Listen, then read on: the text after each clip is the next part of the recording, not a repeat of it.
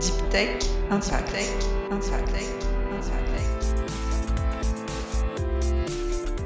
Bonjour, je suis Pierre Serry, ingénieur de recherche au CNRS.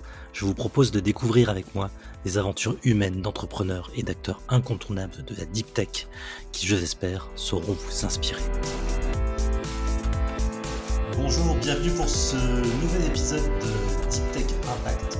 Toujours un nom difficile à dire. Pour ceux qui euh, ne me connaîtraient pas encore, donc je suis Pierre Serry, je suis ingénieur de recherche au CNRS et par ailleurs entrepreneur depuis un peu plus de 10 ans.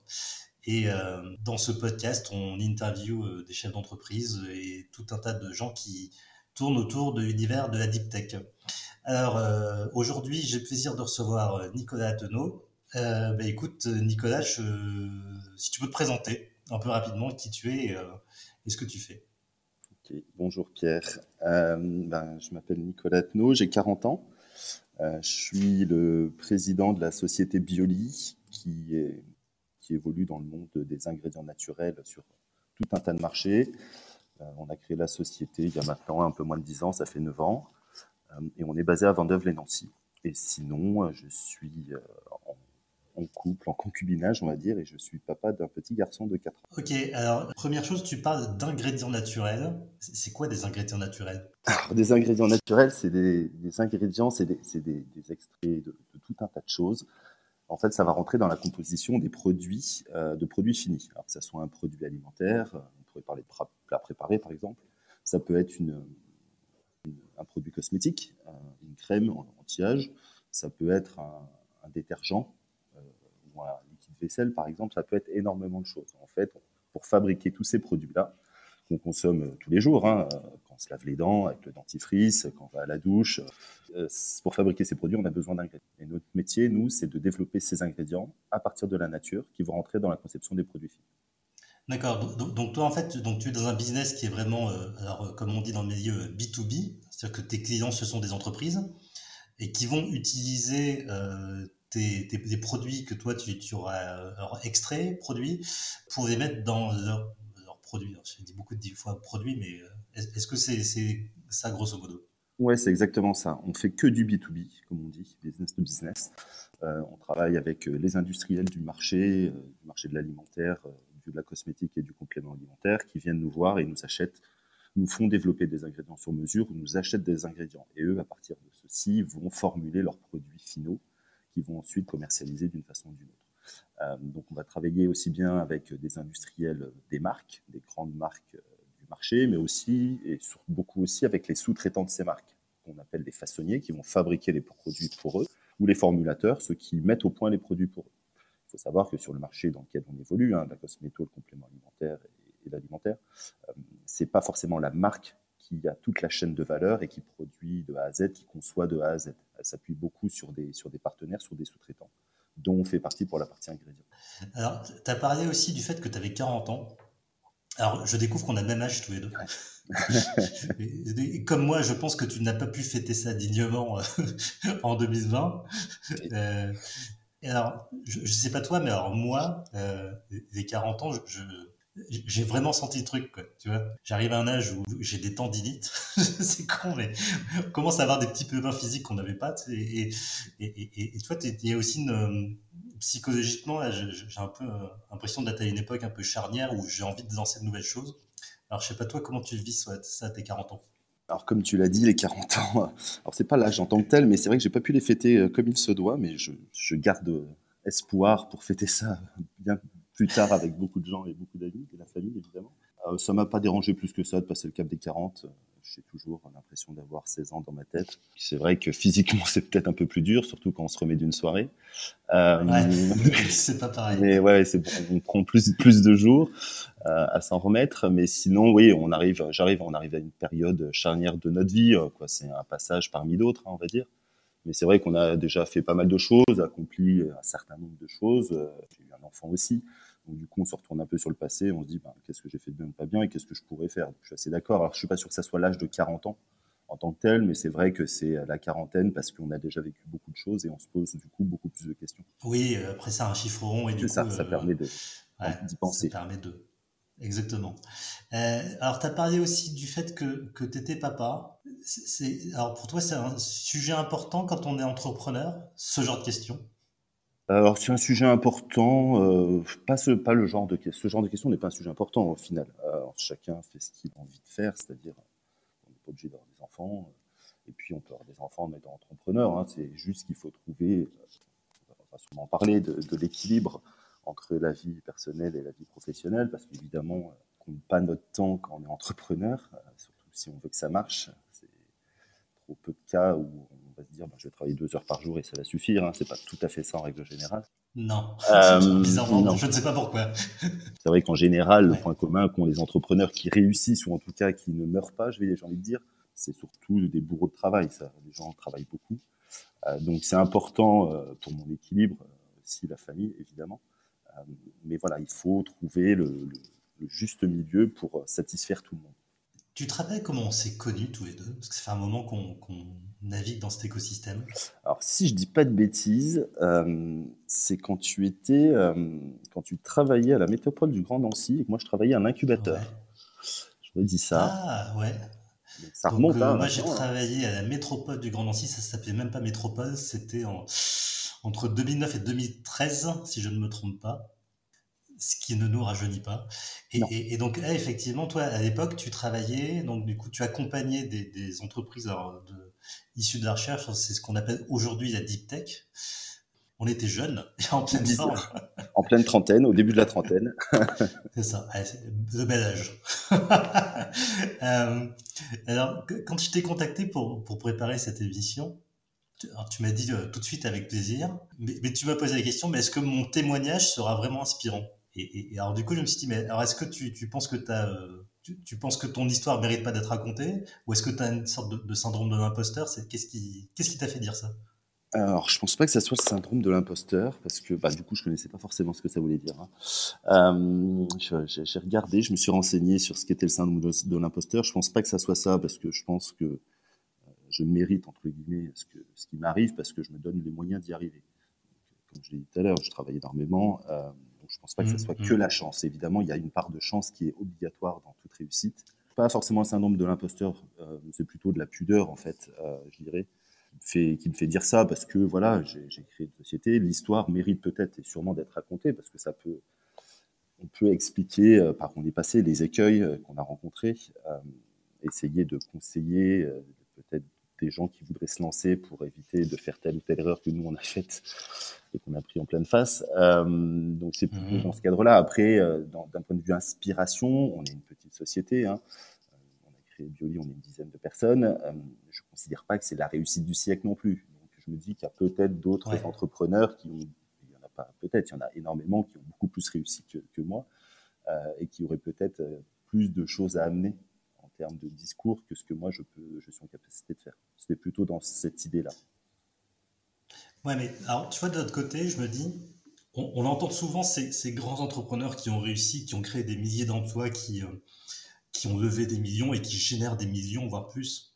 Mais on, en oublie toujours que euh, même le petit commerçant, euh, l'auto-entrepreneur qui s'est pris en main et qui, a réussi à, développer quelque chose tu vois, pour son territoire, euh, pour, lui-même, pour sa famille, c'est quand même des, des, euh, vraies choses inspirantes parce que tout le monde n'est pas fait pour, pour devenir patron d'une start-up multimillionnaire, mais une boîte qui fait quelques centaines de milliers d'euros, qui emploie plusieurs personnes, tu vois, qui crée de d'activité, c'est quand même des choses ultra positives et qu'il faut mettre en avant, au-delà des grosses success stories. Quoi. Oui, c'est sûr. mais je, suis d'accord avec toi. Hein. Euh, surtout quand, on étudie un petit peu les chiffres. Aujourd'hui, les gens qui emploient 80% des salariés en France, ils travaillent dans des petites boîtes. Ils ne travaillent pas dans des grosses sociétés. Donc, euh, évidemment, euh, évidemment que ça représente la majorité des salariés, entrepreneurs, dirigeants de sociétés ou autres. Donc, euh, je, ne minimise pas ce que j'ai fait, je ne minimise pas ce que les gens comme moi font. et puis, c'est aussi une, question d'identité. Est-ce qu'on a envie d'être une société de 5000 personnes, par exemple, n'importe quoi, ou de, plusieurs centaines en tout cas? Je suis pas forcément dans cette optique-là. On a envie de croître, évidemment, mais il faut que ça soit raisonné, je pense. On est dans un monde aujourd'hui où c'est la course à l'échalote pour tout, pour l'argent, le business, et on voit l'impact qu'aujourd'hui ça a, cette croissance folle qui, jusque, que tout le monde recherche. On voit l'impact que ça a sur la planète, sur la vie des gens, sur tout un tas de choses. Pas sûr qu'il en faille toujours plus. Ce n'est pas ma vision des choses en tout cas. Je pense qu'il faut quelque chose D'ailleurs, tu es quand même un, finalement, es dans un secteur où tu, tu veux qu'on consomme plus responsable, plus propre, on va dire. Ça aussi, c'est une de tes motivations quand tu, quand tu te lèves le matin, tu te dis, bah ouais, je joue mon rôle aussi dans, dans cette société? Euh, alors c'est une motivation, oui évidemment, parce que ça fait, je, ne sais même pas si on peut appeler ça de la motivation, ça fait partie de notre ADN, de, de la société, de la structure qu'on a créée avec mes deux associés, Lionel et Guillaume, où on, a souhaité mettre une technologie propre sur le marché pour substituer les technologies chimiques. Donc euh, je parle même plus de motivation au final, c'est juste normal. Évidemment qu'on est content d'essayer en tout cas de participer, de mettre notre pierre à l'édifice pour que la planète aille mieux ou le monde aille mieux. Après, je suis quand même moi très défaitiste sur. Euh, moi, je ne crois pas du tout. C'est parce que qu'on va éteindre notre robinet d'eau, euh, qu'on va sauver la planète ou ce genre de choses. J'y crois pas du tout.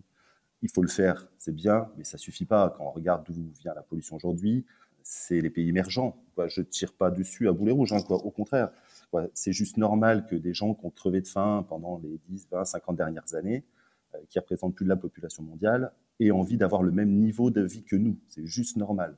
Donc, euh, c'est pour ça que je suis assez pessimiste sur notre avenir. Mais bon, voilà, c'est pas parce qu'on est pessimiste euh, qu'il ne faut rien faire. On fait des choses en espérant que ça porte leurs fruits dans le futur. Mais tout seul, c'est compliqué. Alors, si, on revient un peu à ta jeunesse, est-ce qu'il y a quelque chose qui te, toi, à ton avis, te prédestinait à devenir entrepreneur? Est-ce que tu étais un petit jeune entrepreneur ou est-ce que tu es de la famille dans l'entrepreneuriat qui pouvait t'inspirer? Alors j'étais entreprenant surtout pour faire des conneries. Euh, je ne manquais pas d'idées évidemment. Euh, donc euh, on va pas dire. L'école se passait très bien. Hein. j'étais un bon élève. J'étais un gros de merde. donc voilà, plutôt entreprenant pour pour faire ce que j'avais envie de faire. Après, j'ai pas de, de lien, on va dire, affectif avec l'entrepreneuriat. J'ai un oncle qui a fait des boîtes, mais c'est un oncle que je voyais que très rarement, donc je suis pas sûr que ça soit ça qui m'ait donné des envies. Euh, et moi, je suis issu d'une famille de fonctionnaires. Donc, euh, nul n'est parfait. Nul parfait, tout à fait. Mais alors, il faut du fonctionnariat. Hein, euh, je dis ça parce que, alors, je dis ça pour nos auditeurs parce que je suis moi-même fonctionnaire. Exactement. il faut, il faut du fonctionnariat. J'ai pas de problème avec ça. Donc, moi, mon père était militaire, ma mère était dans l'administration pénitentiaire, euh, et puis, euh, et mon frère est dans et ma sœur est dans travaille à l'université. Donc, je suis quand même entouré aussi de fonctionnaires. Après, par contre, il y a eu quand même de l'entrepreneuriat chez moi, c'est parce qu'une fois que mes, parents étaient en la retraite, ils ont repris un commerce. Donc, ils ont monté une société qu'ils ont développée pendant quelques années, puis qu'ils ont revendu après. Donc, euh, j'ai quand même un peu gravité là-dedans quand j'étais euh, quand j'étais étudiant. En fait. Ouais, mais ça n'a pas été forcément quelque chose de déterminant pour toi, peut-être dans ton envie d'entreprendre, non? Non, pas forcément. Après, euh, on voit aussi l'impact, les bons côtés, les mauvais côtés. C'est-à-dire que quand on a un commerce, c'était du 19h, 21h. 19h, 7h du matin, pardon, 19h, euh, tous les jours, de lundi au samedi. Donc on voit la charge de travail que ça représente et, la, difficulté que c'est de mener un projet entrepreneurial, euh, mais aussi avec les bons côtés de l'autre côté. On en parlera peut-être, la liberté. Euh, surtout ça que vous voyez, c'est la liberté de faire les choses comme on a envie de les faire et quand on a envie de les faire, c'est surtout ça. Alors, j'ai vu sur ton profil LinkedIn donc, que tu avais une formation d'ingénieur à la base, des IREM Tout à fait, à Dijon. Est-ce que dans ton cursus, on vous parlait de création d'entreprise? Euh, C'est compliqué parce que je n'étais pas l'élève les plus assidus euh, en école d'ingénieur. Tu as vraiment fait des conneries toi dans ta Ouais, bah, pas que des conneries, mais c'est vrai que j'ai en école d'ingénieur, je pense que j'ai une vision très particulière, c'est génial. Euh, ça sert surtout à ouvrir les yeux et à, s'ouvrir aux autres plus que quoi. J'ai pas l'impression qu'on apprenne grand chose en école d'ingénieur.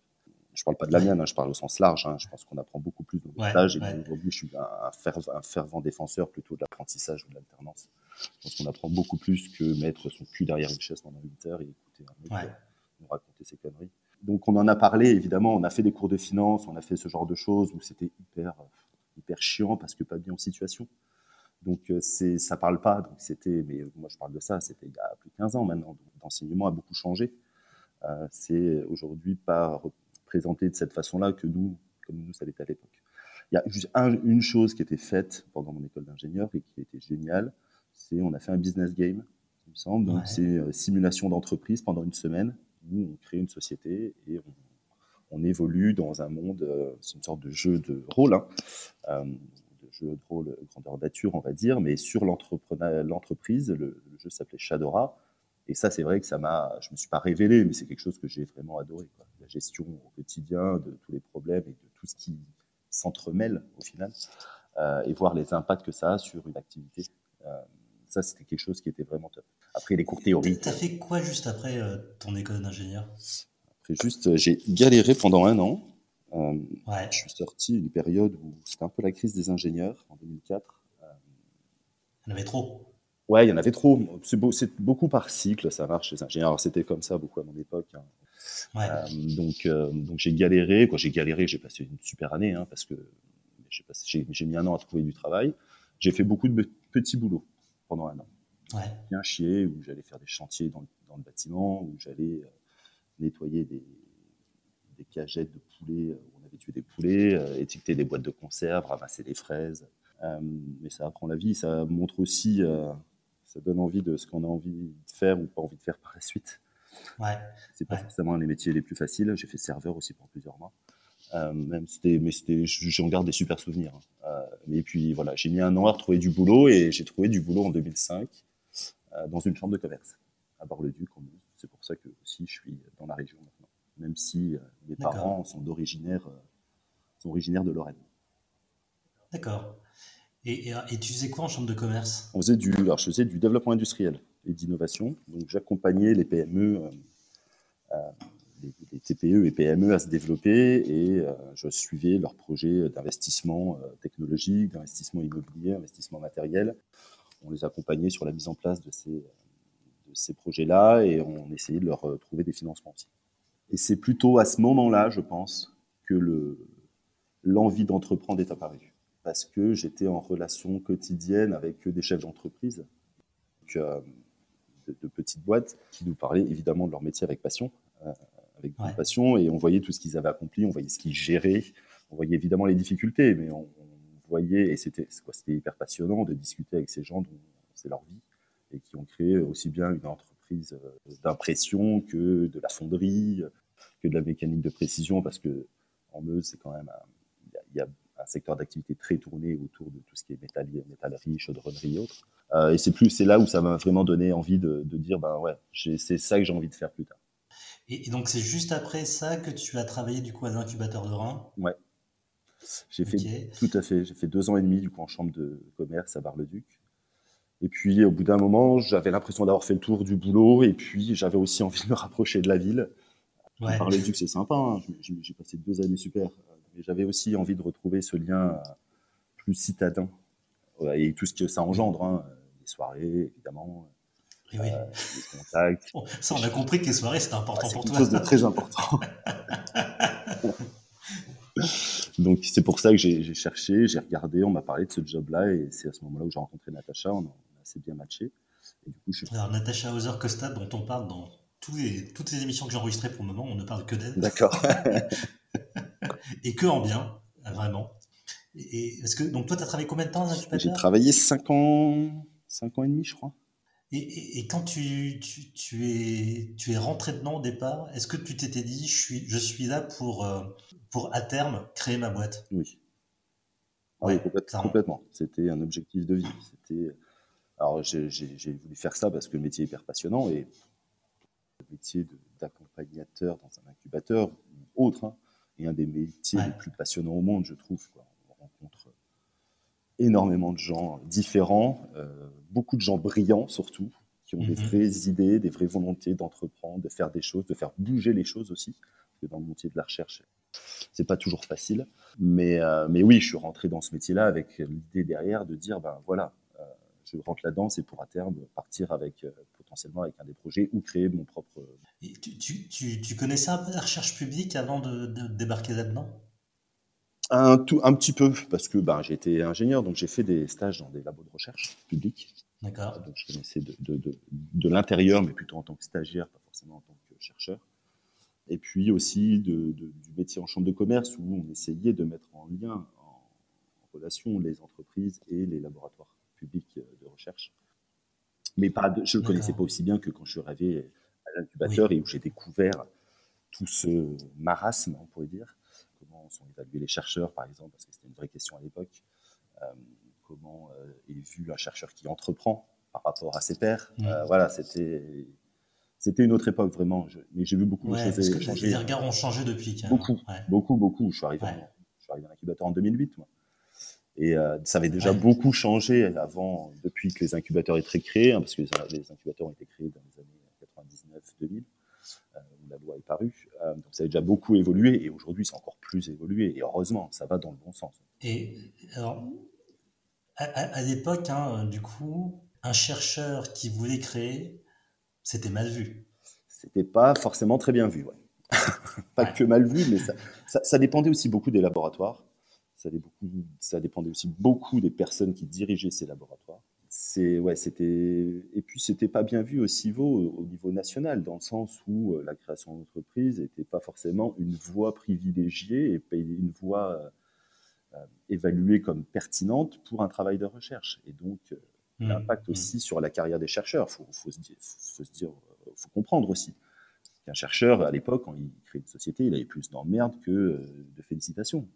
Donc, il était, voilà, il était mal vu. Il ne considérait pas que c'était de la valorisation scientifique. Alors, Donc, il faut comprendre aussi que les gens n'avaient pas forcément, allé dans, forcément envie d'être dans ce, dans ce choix-là tu, vois, je, me dis quand on est euh, comme toi, quand on, alors moi aussi je, fais ça, hein, c'est quand on, est accompagnateur de, ces gens-là.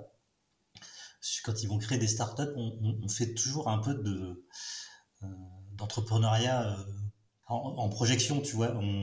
On n'entreprend pas soi-même, mais on a quand même un peu l'impression de faire partie de l'équipe. Tout à fait. Et, on en fait partie. Et tu n'avais pas trop de frustration à un moment de voir des trucs, tu te dis putain merde, j'aimerais bien y aller quoi. Alors, ça s'est passé plus ou moins comme ça. Il n'y a, y a, y a, aucun projet qui m'avait donné envie, en fait. Il y avait de la frustration dans le sens où, mais il faut s'y faire parce que ça, c'est l'essence même du métier, c'est d'accompagner les gens et puis après, les gens prennent leur envol. Et puis avoir moins de nouvelles. Ça, ça peut être très frustrant parce qu'on a été partie prenante de l'équipe, c'est clair. On les a aidés, on les a accompagnés, on a partagé leurs doutes, mais leurs joies aussi. Donc, euh, c'est vrai que c'est sympa, mais ça peut être très difficile à vivre quand euh, quand l'enfant prend son envol. Hein. Je pense que c'est la même chose que je vivrai plus tard quand mon fils aura 18, 20 ans, je ne sais quoi, euh, quel âge. Ça, mais voilà, il y a beaucoup de projets accompagnés, donc vite on se remet dedans et, euh, on suit les nouvelles aventures, on va dire. Euh, mais c'est vrai qu'à l'époque, il y avait pas, il y avait des projets qui étaient géniaux. il y en a toujours, hein, mais moi, quand à ma période, il y avait plein de plein de choses qui, mais qui marchaient très bien, qui avaient un vrai potentiel, mais ça me disait rien parce que c'était pas en, déjà en adéquation avec ma formation, plus ou moins. C'est-à-dire que je, suis une bille en informatique. Donc euh, forcément, euh, je n'allais pas partir dans un projet euh, informatique suivi créé par l'INRIA, par exemple, un chercheur de l'INRIA. Il y avait des trucs en médical qui étaient hyper pertinents. tu, as, tu as interrogé, tu as interviewé il n'y a pas longtemps Marc, et voilà, mais c'est un copain, on s'entend hyper bien, c'est un de mes amis, donc, mais je jamais vu, je ne me serais jamais vu partir dans l'aventure avec lui, par exemple, parce que c'est trop loin de ce que je pense là où je pense être pertinent. pour, les auditeurs, Marc de Rive de Inotrem, qui était notre deuxième émission, super émission. Je vous invite à l'écouter. je te laisse Donc, euh, donc voilà, et puis arrivé ce projet euh, qui est devenu aujourd'hui Bioli, euh, et où j'ai, on a vu le chercheur pitcher, et j'ai dit à Natacha, du coup, ça, j'ai dit, il faut absolument qu'on incube ce projet, le potentiel est fou. Et puis, c'est comme ça qu'on les a fait rentrer dans l'incubateur, et on les a accompagnés. Et puis, un jour, j'ai dit à Natacha, j'ai envie de partir dans l'aventure avec eux. Et ce qui était très marrant, c'est que quand j'ai dit ça aux chercheurs, ils avaient la même vision des choses, c'est qu'ils voulaient proposer à Natacha que je parte dans l'aventure avec eux. Donc, ça c'est un mariage presque de raison. Euh, ouais, il y a eu un feeling. Ouais, un il y a un feeling de projet, il y a un feeling de personnes, évidemment. C'est clair. Ça peut pas fonctionner sinon. On dit pas pour rien que c'est un mariage. Hein. C'est on devient plus que des, gens qui bossent ensemble. Donc, euh, donc ça s'est fait très naturellement et aussi parce qu'il y avait une, vision industrielle des choses. Euh, Les associés, euh, donc Lionel lui est, chercheur euh, à l'ENSAIA et, fait, et enseignant à l'ENSAIA, mais dans une école d'ingé. Mon autre associé, Guillaume Récochon, qui, était le thésard à l'époque, qui a développé la technologie, a également fait l'ENSAIA. Donc on avait tous les trois une approche industrielle du monde industriel des choses. Moi, j'ai un école d'ingénieur, même si elle était plutôt spécialisée en matériaux. mais cette, vision de dire, ben, je prends une techno d'un labo et je l'industrialise, c'est quelque chose qui nous bottait tous les trois fortement. Tu as l'aspect quand même école d'ingénieur qui ressort, hein, que par rapport aux formations universitaires très académiques, euh, c'est que tu as une vraie approche industrielle quand même des, Ouais, très, très industrielle, très appliquée en fait. Je J'ai pas fait une thèse, euh, mais avec le temps, je, je, je pense que j'en ferai une. Euh, c'est un métier, c'est un monde intéressant aussi, mais, mais c'est vrai que j'avais cette vision-là où j'ai bossé dans des sociétés pendant mes stages et autres, des boîtes plutôt industrielles dans différents domaines. et c'est vrai que j'ai, on a cette culture qui est un peu plus industrielle en école d'ingénieur, qui est des gens qui font la fac. Alors, moi, c'est une, question aussi que je me posais, c'est que vu que tu as accompagné les autres, est-ce que quand tu as créé, tu as dit euh, non, j'ai pas besoin d'être accompagné? Alors moi, quand j'ai créé ma boîte, hein, à l'époque, c'est pareil, je m'étais dit euh, non, c'est bon, j'ai besoin de personne, ça va quoi. Je connais. Puis au final, euh, avec le recul, je me suis dit putain, euh, ça aurait été mieux que je me fasse accompagner. Alors, je sais pas toi comment tu as vécu bah, ça? Bah, c'était un poil différent dans le sens où le projet, j'avais accompagné ce projet-là, donc je connaissais pas mal de choses du projet et puis de l'accompagnement. Mais on n'a pas besoin d'accompagnement que dans la phase de création. On a aussi beaucoup besoin mmh. d'accompagnement après, en post-incubation, dans les premières années de vie de la société. Et on a toujours, au fur et à mesure de ça passe, d'accompagnement, même s'il est différent. Euh, donc, j'ai jamais dit, j'ai pas besoin d'être accompagné. Il y a un certain nombre de choses que je maîtrisais, évidemment, donc je, le faisais euh, façon seule. Euh, mais quand j'avais besoin d'aide, j'avais pas de souci à me tourner vers qui de droit, et en particulier l'incubateur d'où je venais. Donc, euh, et en fait, l'accompagnement, on a besoin surtout de discuter, de parler, d'échanger, de confronter avec les autres, avec les accompagnants pour, euh, pour essayer de ne pas faire, les, pas faire les mêmes erreurs. Donc on a évidemment, même si on vient de ce métier-là, je pense, besoin d'être accompagné d'une forme, d'une façon ou d'une autre. 50% du métier d'accompagnement, c'est moi j'ai toujours dit, c'est du social. On fait du social. On, écoute les gens. Euh, on les écoute et on les soutient surtout, et puis on essaye de leur trouver des solutions, et c'est ça qui fait tout. Mais, et, même techniquement, tu vois, est-ce que tu te posais euh, aussi des questions cons euh, Parce que finalement, tu, tu, maîtrises théoriquement pas mal de choses quand tu accompagnes les gens, euh, mais tu n'as jamais vraiment mis les mains dans le cambouis. C'est ce que j'allais dire, c'est qu'on n'est pas dedans non plus. Tu accompagnes, tu conseilles, tu, tu, emmènes, tu, tu es un soutien, mais tu mets pas les mains dans la merde. Et donc, quand tu y es, c'est plus la même histoire. Donc, évidemment, il y, y, a beaucoup de choses que tu touché de loin, que tu, es, euh, pensais que ça allait être comme ça ou comme ça, c'est pas du tout comme ça d'ailleurs. Euh, et c'est vrai que c'est, euh, tu, tu, tu, te poses forcément beaucoup de questions, des questions complètement débiles. Tu retournes revoir tes, accompagnants, on va dire. Ou d'autres chefs d'entreprise, parce qu'on est, on sais sûrement, tu le sais Pierre, on est chef d'entreprise, tout le monde le dit, mais personne ne s'en rend compte, on est vraiment isolé. Euh, ah ouais, c'est clair. On a besoin d'échanger avec d'autres chefs d'entreprise qui vivent à peu près les mêmes choses que nous. C'est très difficile quand on a des mauvais moments dans une société. Euh, on ne va pas les se tourner vers nos, collaborateurs en disant bah, Putain, j'ai des gros problèmes de thunes, je ne sais pas si je vais pouvoir vous payer à la fin du mois. Mmh. Donc, euh, quand on a des soucis, c'est clair qu'il faut réussir à pouvoir se tourner vers des gens qui nous comprennent. Et donc, du coup, les réseaux d'entrepreneurs qui peuvent exister, hein, moi je fais partie de Lorraine Inside par exemple, comme d'autres, c'est aussi un moment pour débriefer entre nous et essayer de se supporter. Quoi. Alors, on dit souvent que la, recherche publique et la création d'entreprise, c'est quand même deux mondes radicalement opposés. Alors, comme tu as dit, il y a des choses, les regards ont un peu évolué, mais euh, toi, par rapport à cette affirmation, euh, c'est quoi ton regard là-dessus et comment tu l'as vécu? Euh, Alors, je dirais pas, ne sont pas forcément opposés. C'est deux mondes qui sont très différents, qui fonctionnent de façon très différente également, mais qui ont des intérêts communs. Et aujourd'hui, euh, je pense qu'il y a encore beaucoup de choses. Il y a déjà beaucoup de choses qui ont été faites, euh, mais il y a encore beaucoup de choses à faire pour, pour, les, pour mettre ces deux montres-là en adéquation, parce que l'un a, besoin de l'autre. Hein. Euh, donc aujourd'hui, par exemple, on est, sont opposés, on va dire, très différents sur, sur la réactivité. On, a besoin, quand on est dans une création d'entreprise, ou même dans un développement d'entreprise, de, de, réactivité, d'être hyper rapide, hyper flexible, hyper agile un mot à la mode depuis plusieurs années. Euh, et euh, on, est dans du temps court, alors qu'à l'inverse, la recherche publique est plutôt sur du temps long. Euh, mais ce qui est normal, hein, quoi. mais par contre, pour que les deux puissent matcher, il faut quand même qu'il y ait des interfaces qui soient, qui soient réactives. Sinon, les deux, ça ne peut pas mmh. fonctionner. Donc là-dessus, c'est très, il y a voilà, il y a encore du, taf, on va dire. Il y a encore beaucoup de boulot. Ouais, là-dessus. Je, parle aussi pour, mes propres services qui sont les miens. Ouais, donc ça c'est un vrai, un vrai souci, mais qui va se régler. C'est encore, c'est mieux aujourd'hui que ça n'était avant. Donc tout le monde s'améliore au fur et à mesure, donc c'est très bien. Après, là où je pense qu'il y a une vraie problématique entre les deux mondes, et j'en ai parlé un petit peu, c'est la jalousie de certains.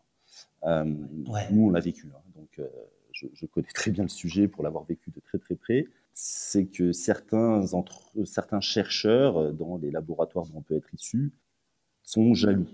Mais jaloux de quoi, quoi, Moi, je suis entrepreneur. Euh, oui, jaloux de quoi? C'est ça. Moi, je pense qu'ils sont jaloux de, ou ils ont, ils ont juste pas les couilles de faire le truc, et donc du coup, ils sont jaloux juste comme ça par essence, quoi ils pensent qu'on fait ça, qu'on est riche à millions et qu'on fait ça pour être riche. Je J'ai jamais fait ça pour être riche. Je suis pas quelqu'un, je suis pas un philanthrope non plus. Hein. J'ai envie de bien gagner ma vie évidemment, quoi. Mais si je voulais gagner deux ou trois fois mon salaire, je ferais pas ce que je fais aujourd'hui. Hein. J'irais bosser ailleurs. Oui, euh, c'est pas en étant entrepreneur qu'on gagne bien sa vie, en tout cas dans, les premières années de la société en règle générale. Donc, euh, et ça c'est malheureux, quoi, parce qu'on l'a vécu et du coup on avait des bâtons dans les roues, dans les roues sur un certain nombre de sujets.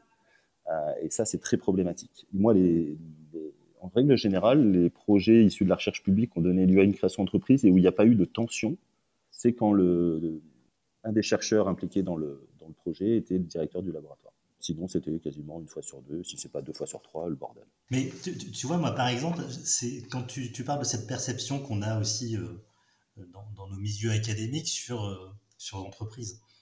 J'ai assisté à des choses dans ma jeunesse où, où on négociait une licence avec euh, une boîte qui était en train de se créer.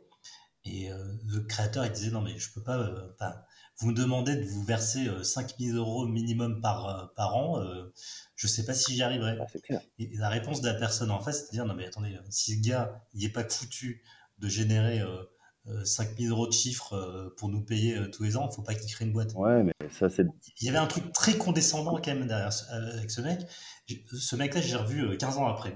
Ben, sa boîte, c'est une belle boîte. Il est en train de construire de nouveaux locaux maintenant. Ça reste une petite PME, mais il a galéré quand même un paquet d'années. Il s'est pas bien payé pendant un paquet d'années aussi. Quoi. Et puis la, la personne qui a dit ça en face, euh, bah, est-ce qu'elle elle a déjà créé une boîte? Pour bah savoir c'est quoi la galère dans laquelle tu vas être et que tu peux potentiellement, c'est clair, pas les sortir, pouvoir les sortir les 5000 euros. Et, et je pense que aujourd'hui, la recherche publique a besoin de la création d'entreprise pas que, hein, mais en partie pour aussi s'autofinancer. Évidemment, il y a la baisse des crédits, tout le monde le sait, hein, de moins en moins, et ça peut être une voie de, une voie de crédit, une voie de financement complémentaire par rapport à ce qui existe. Donc, c'est important d'étudier cette possibilité-là. En revanche, il faut ne pas être gourmand.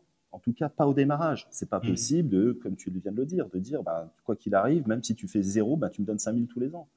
Et aujourd'hui, on voit encore trop de boîtes qui se créent start-up, qui ont des licences qui se mettent en place avec, euh, avec les universités ou les EPST, et où les gens demandent des choses mais complètement délirantes. Et c'est des gens en fait qui sont qui vivent pas dans le vrai monde. Euh, mmh. Ces trucs-là. Que la partie un partage de richesse et un partage de la création de valeur, c'est normal.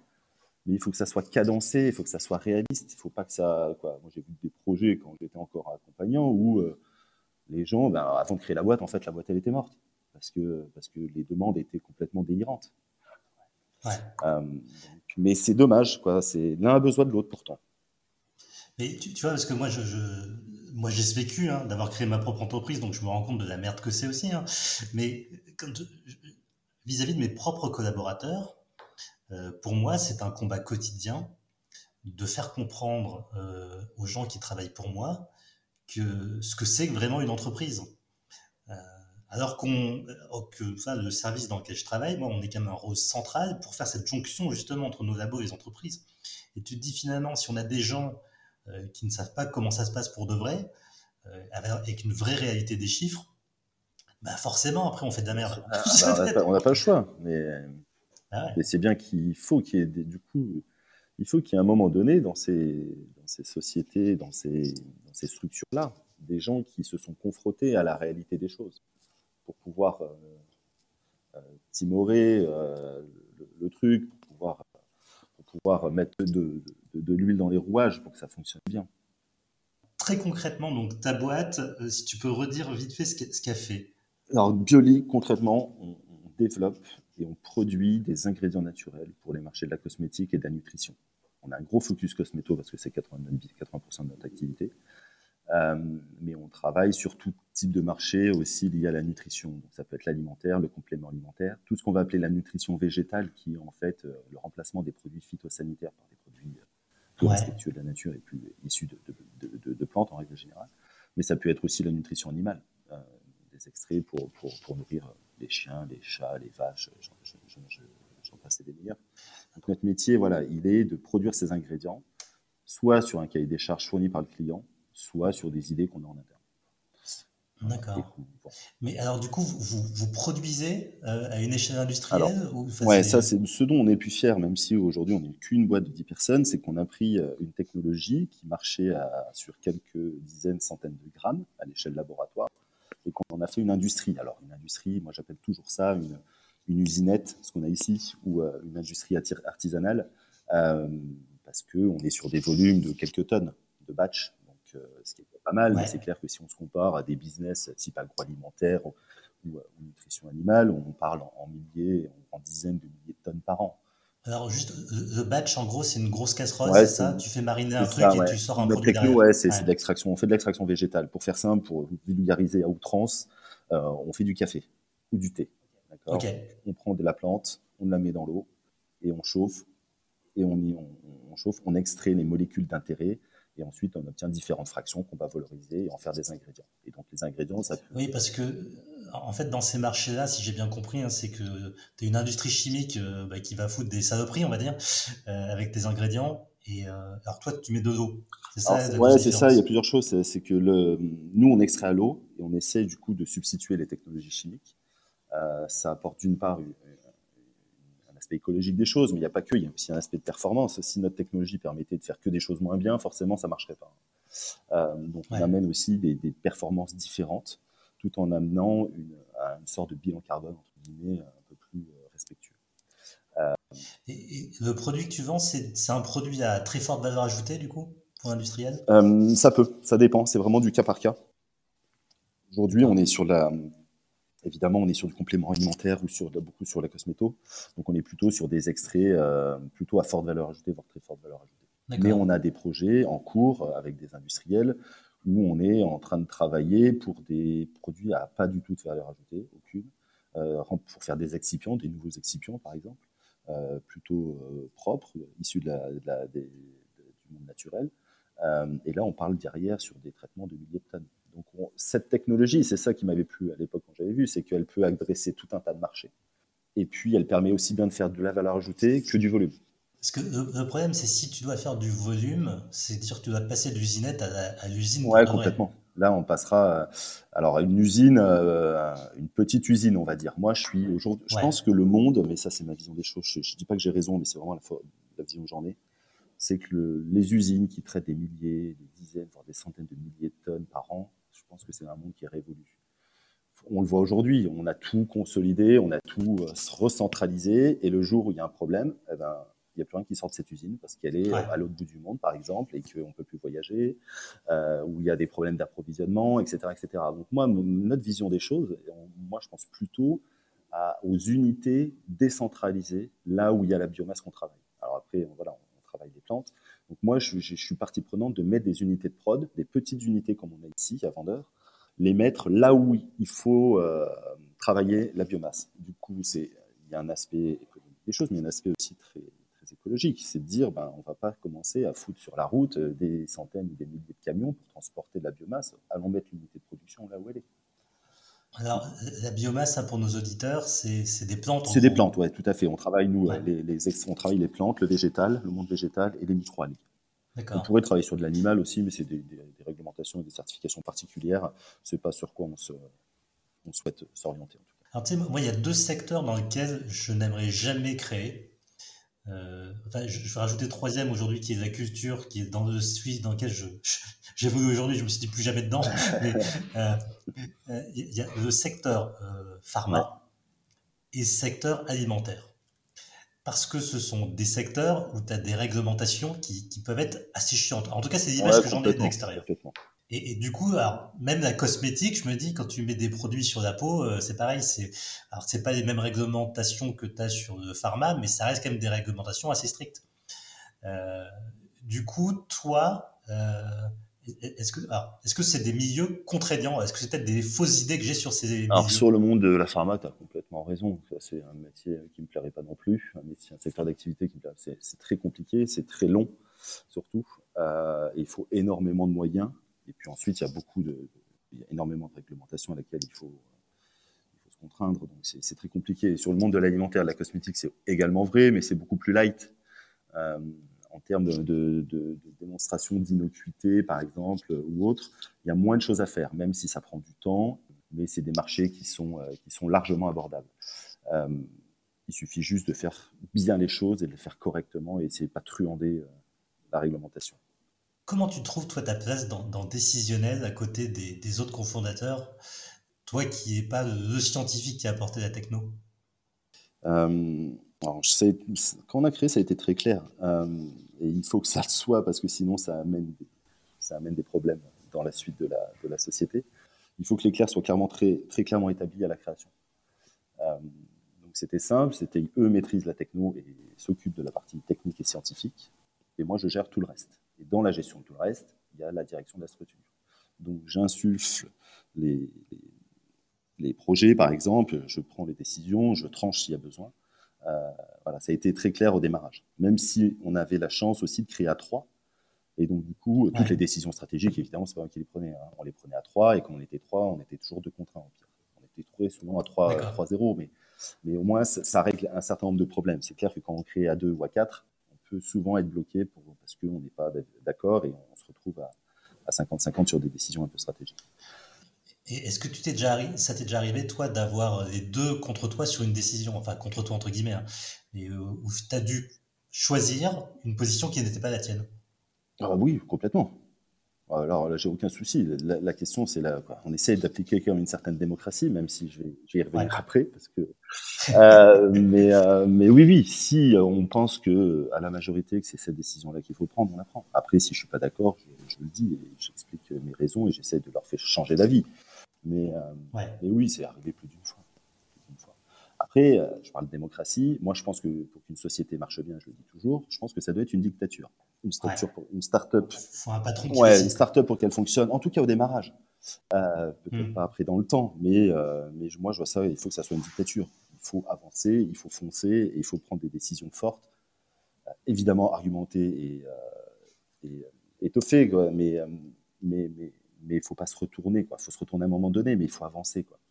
Et puis, si la décision était mauvaise, on en parle. Mais il faut qu'il y ait une prise, il y a quelqu'un qui, qui, tire la charrette euh, et qui tranche quand il faut trancher, même si ça fait pas plaisir à tout le monde. Tu, peux partager un peu les difficultés que tu as rencontrées quand tu t'es lancé? Et peut-être les difficultés que tu vis aujourd'hui encore? Les difficultés, euh, c'est beaucoup euh, la confrontation au marché. Alors, la première difficulté qu'on a vécue, parce que là, je me mets évidemment dans la, dans le même sac avec mes associés, c'est qu'on a créé euh, cette société-là. On, était des technologues, on va dire. D'accord? On apportait une technologie sur un marché ou sur des marchés dédiés où on n'avait aucune connaissance, qu'elle soit réglementaire, euh, business euh, ou autre, et aucun réseau. Donc la première difficulté. Zéro. Ah, zéro, réseau. Alors au début, pour revenir très rapidement à la genèse, l'objectif de la technologie d'extraction qu'on utilise, c'est de produire des huiles alimentaires. Euh, c'est substituer. Il faut savoir qu'aujourd'hui, toutes les huiles que vous consommez sur le marché, alors tout, j'exagère, mais les huiles de grande consommation, on va parler de l'huile de soja et l'huile de palme à l'échelle mondiale, l'huile de tournesol, l'huile de colza en France. Si c'est pas marqué huile vierge dessus, si ça n'a pas été extrait par pression à froid, donc on appuie juste sur la graine pour faire sortir l'huile, ça a été extrait au solvant chimique. D'accord? Solvant chimique oh, qu'on retrouve oh, dans les produits finaux. Alors, inférieur à la réglementation et autres, hein, mais bon. Euh, donc, c'est des usines gigantesques en France, il y en a une dizaine qui font ça c'est l'extraction à l'hexane, où ils produisent ces huiles-là de, grande consommation. Et l'idée initiale était de dire, ben voilà, on va, il y a une techno qui existe, qui est celle-ci, l'extraction à l'hexane, elle va être interdite par REACH en 2005.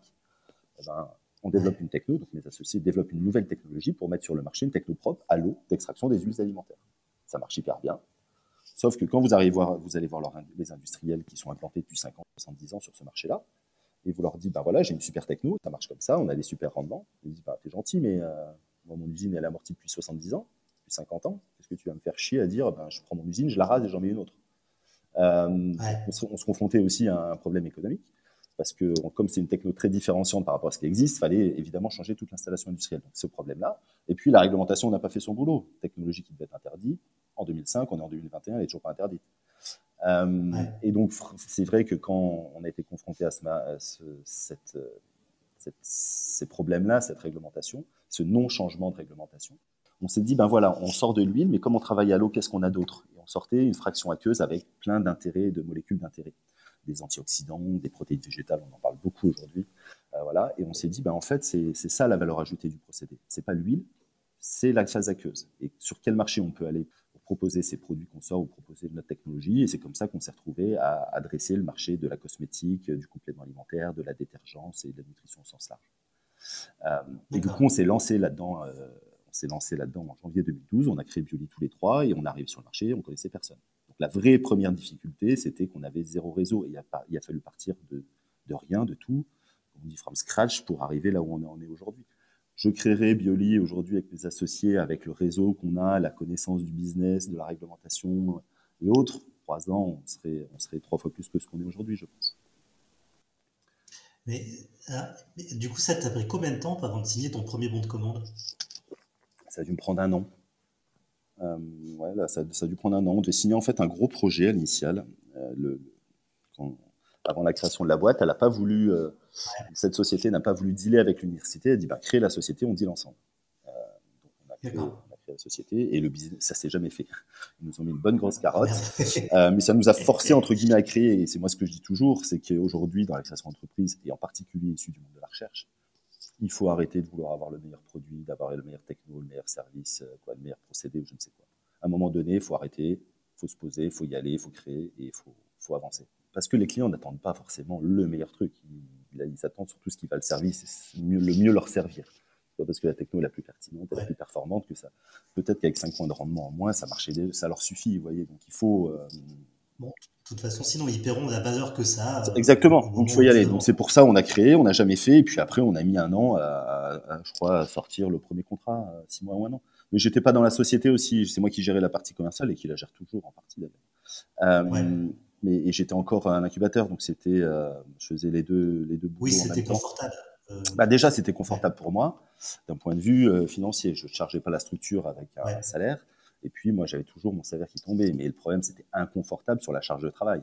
C'est-à-dire que je faisais l'incubateur le jour et je faisais violer la nuit. Euh, donc, euh, c'était une année, je m'en plains pas, mais c'était une année hyper chargée parce que j'ai quasiment fait ça pendant un an. Écoute, moi, ça fait dix ans que je fais ça, et ça fait dix ans que je me demande pourquoi? pourquoi non C'est pas sain. Je ne conseille à personne d'avoir deux métiers comme ça pendant aussi longtemps. C'est difficile, c'est pesant. Mais voilà, donc c'était vraiment la grosse difficulté qu'on a rencontrée, c'était celle-là. Tes associés ont, quitté euh, du coup leur fonction universitaire? Alors non, Lionel est toujours euh, maître de conférence à l'université. Il dit 20% de son temps à, la société. Alors maintenant, au bout de 9 ans, il n'en dit plus grand-chose, hein, beaucoup moins. évidemment, il, au conseil d'administration, il, décide sur les choix stratégiques, mais il n'est pas dans l'opérationnel. Et puis Guillaume, qui était son thésard, en fait, hein, qui a mis au point, qui a fait les manips, on va dire, mmh. qui a mis les mains dedans, lui, suite à, à la thèse, il a été pris en post-doc sur le projet de valorisation. Et puis, euh, et ensuite, euh, il a été le premier salarié de la société. Et il a géré les directeurs techniques. Il est d'ailleurs toujours directeur technique de la société. Et alors, pour euh, Violaine, hein, c'est ça qui, qui, est maître de conf? J'ai un chercheur récemment qui m'a demandé, parce qu'il hésite vraiment à se lancer à, et à prendre ses 20% de temps pour se consacrer à ça. il me demandait, mais est-ce que ça sera un frein pour ma carrière? Est-ce que tu sais, lui, pour, est-ce que ça a été un frein pour sa carrière universitaire Alors, sa carrière universitaire, non. Euh, je ne pense pas. Euh, ça a été. Euh, il a plutôt eu des bâtons dans les roues dans, dans le laboratoire. Ouais, niveau humain. Ouais, plutôt niveau. Ouais. C'était, ça a été dur à vivre, ça l'est un peu moins aujourd'hui. Surtout qu'il y avait cette problématique, alors qui est qui est une possibilité qu'on offre aux startups issues de la recherche, qui est, qui est génial, hein, où la startup a le droit d'être hébergée dans le laboratoire. Ouais. Ça, c'est le top, parce qu'on est en lien avec le monde de la recherche euh, déjà, et puis on bénéficie de l'infrastructure, et du coup, la société n'a pas à investir dans du matériel, du coup, pour se lancer, c'est évidemment plus confortable. Euh, mais comme on était là, dès qu'il y avait un petit souci, c'est lui qui en prenait plein la gueule. Quoi. Donc, ça, a été, ça s'est largement amélioré depuis qu'on est parti. Depuis fin 2017, on a quitté l'université, on est parti pour le labo, et on a créé, euh, un truc à l'extérieur, complètement indépendant. On n'a plus de lien avec l'université, en tout cas. Oui, parce que quand tu prends des mètres carrés, euh, ça, pose des soucis. C'est ça. Tu prends les mètres carrés, tu pètes une colonne, je dis n'importe quoi, de la verrerie, ben, tu voilà, ça arrive, c'est rien du tout. tu vas entendre parler pendant six mois. Et puis ils disent que tu fais de la thune sur leur dos parce que tu, utilises leur matos. Sauf qu'on est juste dans la légalité. C'est la loi mmh. qui dit. C'est pas, mmh. on vient pas squatter et dire euh, mettre le couteau sur la gorge, viens, on, utilise son matos, sinon je te plante. C'est pas ça. C'est juste normal. Et donc du coup, il y a juste là, voilà, il y avait euh, encore une fois cette jalousie. Euh, et, donc, il y a eu beaucoup de problèmes en interne. Je me suis filtré plusieurs fois très fort avec, avec un certain nombre de chercheurs du laboratoire qui n'étaient pas en, qui n'était pas en adéquation avec ce qu'on voulait en faire, en tout cas, ce qu'on voulait faire de mieux. Alors, je, reviens un peu sur, sur le, secteur cosmétique et alimentaire. C'est, donc, comme tu disais, hein, vous ne veniez pas du tout de ces milieux-là, vous n'aviez pas votre réseau, mais vous avez fait comment pour toucher ces gens-là? Et comment savoir qu'eux, ils avaient besoin de ça? De votre produit? Alors, eh ben, Ouais, complètement. Donc en fait, on a de la techno. Euh, il y a beaucoup de technologies d'extraction végétale dans l'alimentaire et dans la cosmétique c'est comme ça qu'on fabrique les ingrédients issus des plantes. Il faut passer par une technologie d'extraction. Euh, et donc, on a, eu la chance. Donc, le monde cosmétique est très en avance sur le reste des autres secteurs d'activité, où ils sont très tournés vers euh, la réduction de l'empreinte écologique, euh, du bilan carbone, arrêter les produits chimiques, etc. etc. parce que déjà, c'est un métier qui est très exposé aux consommateurs, avec beaucoup de retours. Aujourd'hui, on le voit en plus avec des, des, plateformes comme Yuka ou autres, on est capable de scanner et dire ben, il y a ça, il y a ça dedans, euh, c'est bien, c'est pas bien. Après, on peut juger, on peut discuter de, comment sont évaluées ces notes, mais euh, qui donnent des notes, donc ils sont très facilement critiquables. Euh, et donc, ça fait très longtemps qu'ils sont tournés sur essayer de trouver des nouvelles voies de production d'ingrédients. et donc, du coup, on le savait, on avait réalisé une petite étude de marché avant de créer la société. et donc, du coup, après, on a prospecté, on a pris notre bâton et on allait voir, on a téléphoné, on a envoyé des mails et on leur a dit, on a essayé de rentrer, on est rentré par les, par les services R&D, c'est plus facile. En fait, on avait la chance, ils avaient tous parlé, parce que, tous entendu parler d'extraction enzymatique, parce que c'est ce qu'on fait chez Bioli, hein, c'est de l'extraction végétale, mais par voie enzymatique. Mais ils connaissaient aucune société qu'on proposait. Donc, quand on appelait les services R&D, qu'on leur envoyait un mail, on était reçu quasiment à chaque fois. Alors, c'est pas forcément parce qu'ils avaient envie de signer, mais au moins, ils étaient curieux de voir ce qu'on faisait et de savoir qu'il y avait une société qui proposait enfin une technologie comme ça euh, industrielle sur le marché. Ouais, donc vous aviez cet avantage technologique qui était. Ouais, euh, ça fait ouais. Et puis on, du coup, on a fait beaucoup de, congrès au démarrage, ouais. de congrès scientifiques. On déposait des abstracts, on était pris tout de suite euh, parce que voilà, on était hyper innovant d'un point de vue techno. C'est quelque chose qui n'existait pas. en tout cas, comme on l'a proposé, hein, parce que l'utilisation d'enzymes dans le monde alimentaire ou le monde cosmétique, ça existe depuis 50 ans, mais, mais comme ce que nous on faisait, on apportait vraiment quelque chose d'innovant et de nouveau. Et donc, c'est comme ça qu'on a réussi à rentrer. Et c'est comme ça qu'on a décroché nos premiers contrats. Euh, alors, il me semble avoir vu qu'en 2015, tu avais fait une levée de fonds auprès de Business Angels. À peu près 450 000 euros, si je ne me trompe pas, c'est public. Hein, donc je est-ce que tu penses que tu aurais pu faire sans cette levée de fonds? Alors, en fait, on en a fait deux. Ok. On a fait deux. En fait, on a fait une levée en 2013 euh, où on a fait rentrer un fonds d'investissement. Et puis, on a refait une levée de fonds en 2015 d'un million d'euros où il y avait une partie Business Angel qui avait mis 500 000 euros. D'accord, ok. Euh, en fait, on n'aurait jamais pu faire sans la première levée de fonds euh, de 2013. Pourquoi? Parce qu'on a créé une société euh, qui se voulait industrielle, mais pour être industriel, il faut acheter un outil industriel. Et puis Lionel, Guillaume et moi-même n'étant pas riches, hein, on n'a pas, pas, gagné au loto, on, avait mis 30 000 euros dans la société à la création. Et quand vous créez une boîte, je vais la prendre à personne, et vous allez voir un banquier et vous avez un capital de 30 000, ben, ils vous prêtent que 30 000. Notre outil euh, était évalué à environ 300 000 euros, on avait besoin, et donc du coup, on a fait une levée de fonds euh, pour faire gonfler nos fonds propres, pour augmenter nos fonds propres, et ensuite faire effet de levier auprès de la banque pour que la banque nous prête 300 000 euros pour investir dans cet outil industriel. sans cette première levée de fonds, on serait déjà plus là. Et puis la deuxième levée de fonds a eu lieu en 2015, où on a fait rentrer du coup un réseau de business angels et des industriels aussi. Euh, en même temps, euh, et parce qu'on souhaitait switcher sur un modèle de, de produit, parce qu'on faisait beaucoup de services et on voulait pour aller plus vite sur le marché, parce que c'est un marché très long dans lequel on est. Euh, on, a, on, a, souhaité développer nos propres produits pour pouvoir les, vendre en France et surtout à l'international. Hein. Aujourd'hui, on fait plus de 50% de notre chiffre à l'export. et donc, cette deuxième levée de fonds nous a servi à ça. D'accord. À, changer, à faire switcher un peu le modèle économique. Donc, alors, tu, as eu. Alors, en gros, dans tes investisseurs, tu as un fonds, des business angels et des industriels. Des industriels. J'ai à peu près tout. Ok. Tout ce qui peut exister, je pense. Alors, juste pour nos auditeurs, les business angels, ce sont des personnes physiques qui mettent de leur argent propre euh, pour investir dans des boîtes. Quand un fonds, ce sont des gens qui ont mis tous euh, dans une structure qui va, elle, investir pour eux. C'est bien ça, si je ne me trompe pas. Oui, c'est ça. Et, alors, et comment tu vas chercher tous ces gens-là, alors notamment les industriels, pour qu'ils viennent investir chez toi Euh, des fois, ils viennent tout seuls. Ok. Ils viennent parce qu'ils disent ah ben, ça serait intéressant que je mette de l'argent dans ta structure euh, parce que tu as une techno et je veux y avoir accès, par exemple. D'accord. Euh, ça a été, on a eu, la- on a eu la, la question la première fois au tout début, euh, au premier tour, on a refusé de faire entrer des industriels et d'autant plus des industriels de notre métier, Oui. des, des gens qui fabriquaient de l'ingrédient, que du coup, euh, Bah, vous, vous perdiez votre avantage compétitif. Quoi. Ouais, et puis on a les, comme on travaille pas que pour les marques, on travaille aussi pour les fabricants d'ingrédients. Moi, je travaille beaucoup pour mes concurrents, en fait, même plus pour mes concurrents que pour les marques, parce qu'on a une techno innovante qui leur apporte quelque chose de différent euh, et d'innovant. Euh, et du coup, si j'avais cette personne-là, cette société-là au capital, ben, je me fermais tout un pan du marché. Donc c'est pour ça que la première fois, on est parti sur un fonds d'investissement D'accord.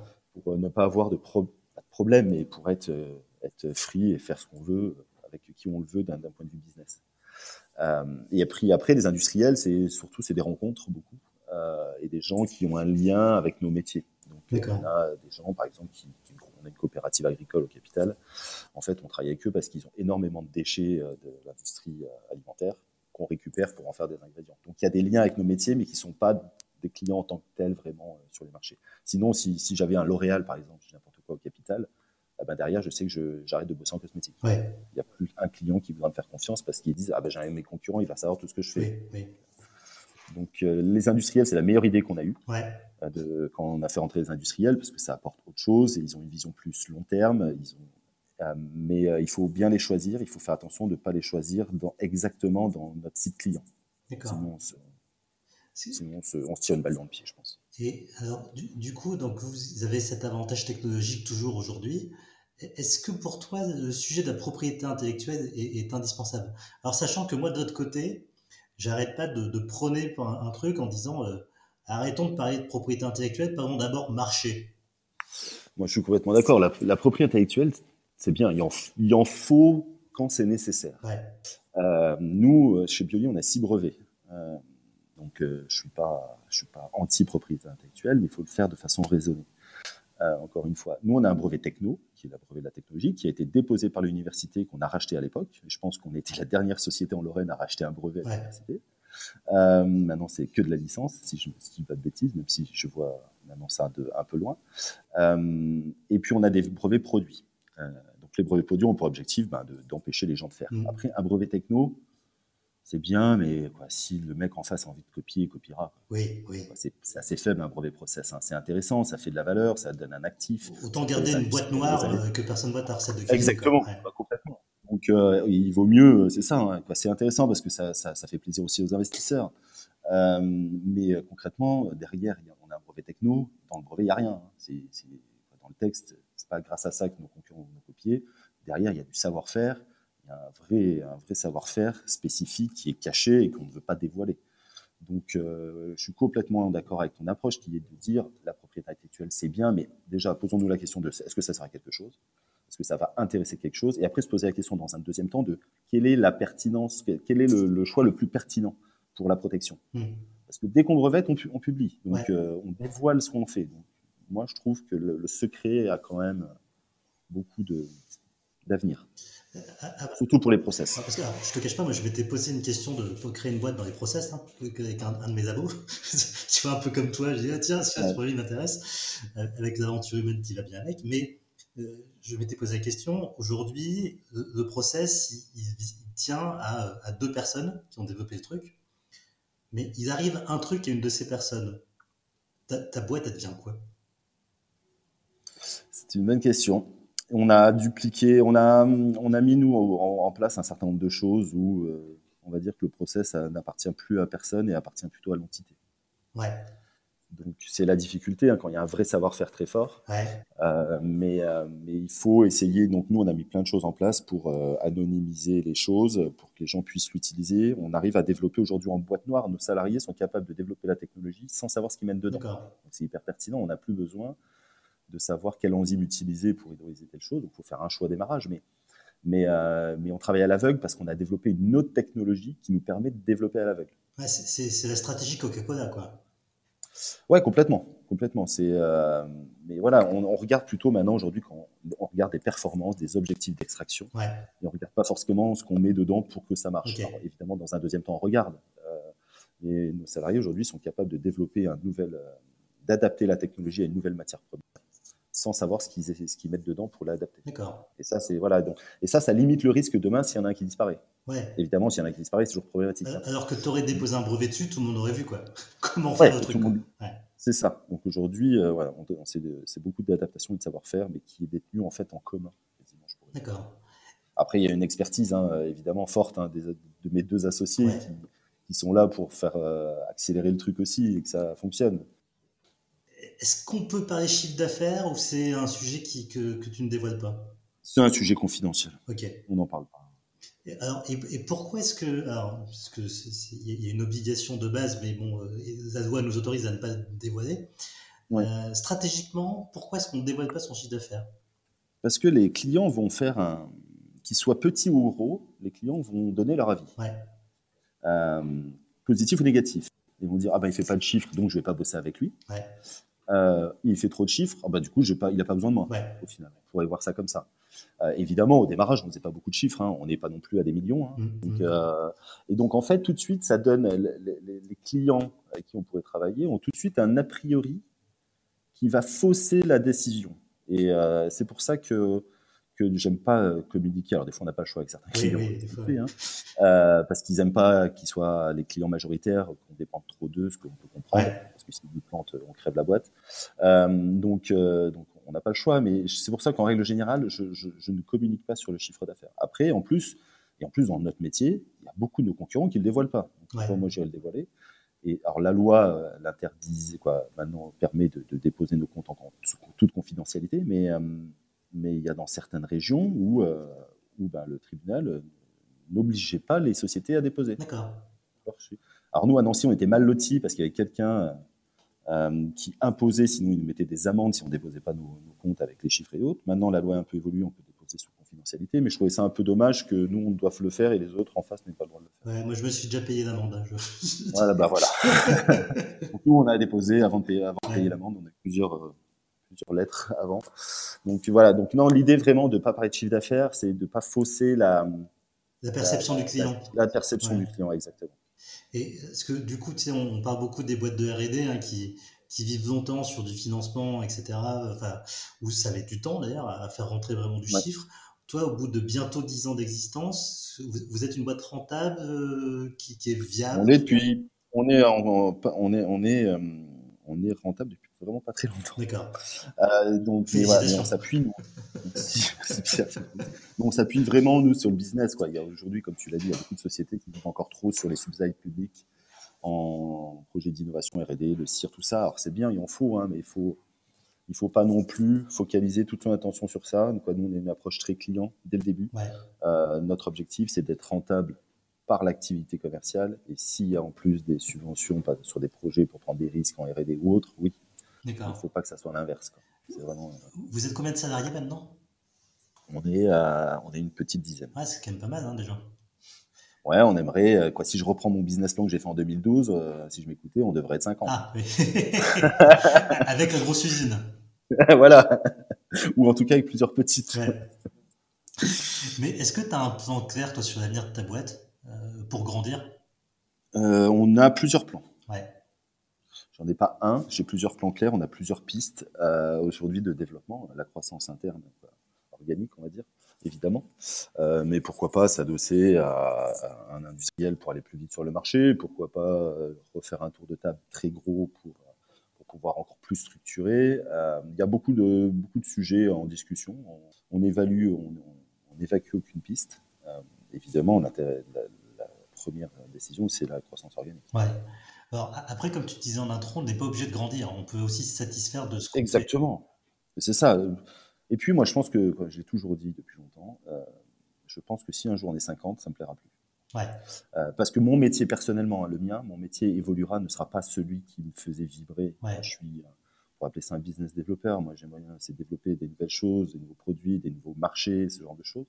Quand on va arriver dans une structuration des 20, 30, 40, 50, ça va être beaucoup de gestion, je pense. Après, peut-être que je me fais une fausse image, hein, et, et, puis je peux créer aussi, garder le poste que j'ai envie d'avoir, mais et je pense que ça me ferait moins vibrer. Donc, je suis pas sûr d'avoir envie non plus de devenir une grosse, grosse société. D'accord.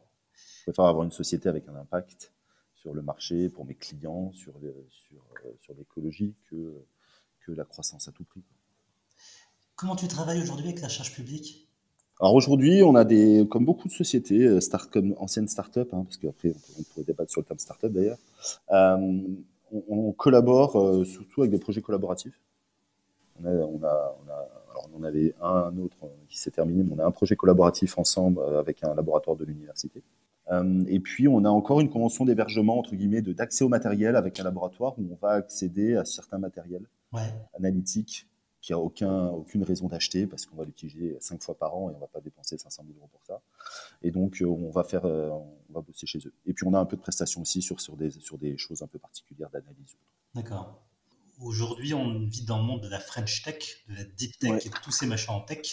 Euh, D'ailleurs, mon, mon, podcast s'appelle Deep Tech Impact. Euh, Est-ce que tu n'as pas le sentiment qu'on fait un peu trop de marketing et que c'est. Euh, on fait pas un peu trop de bullshit talking, comme on dit alors, Ouais, alors déjà, je, je trouve dommage qu'on utilise que des mots anglais. Quoi. Ouais. Ouais, euh, ça, ça m'attriste fortement, mais après, ça peut avoir du sens qu'on a une connotation, une vision à l'international, évidemment. Euh, donc la French Tech, c'est normal qu'on appelle French Tech.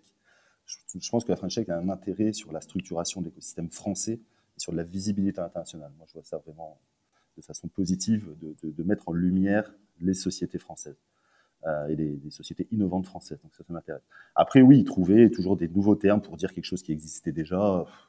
Oui. C'est un peu, voilà. Après, ça fait bosser les boîtes de com, on va dire.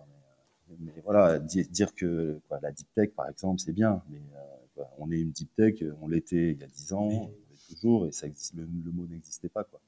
Moi, je trouve qu'on devrait plutôt se focaliser sur qu'est-ce qu'on peut faire pour améliorer les choses et que ça aille plus vite et qu'on soutienne plus les initiatives plutôt que dire ah ben, tiens j'ai trouvé un nouveau terme et c'est grâce à ça que je vais euh, mieux accompagner. Je pense qu'on prend le sujet dans le mauvais sens. Ouais, ouais c'est pas faux.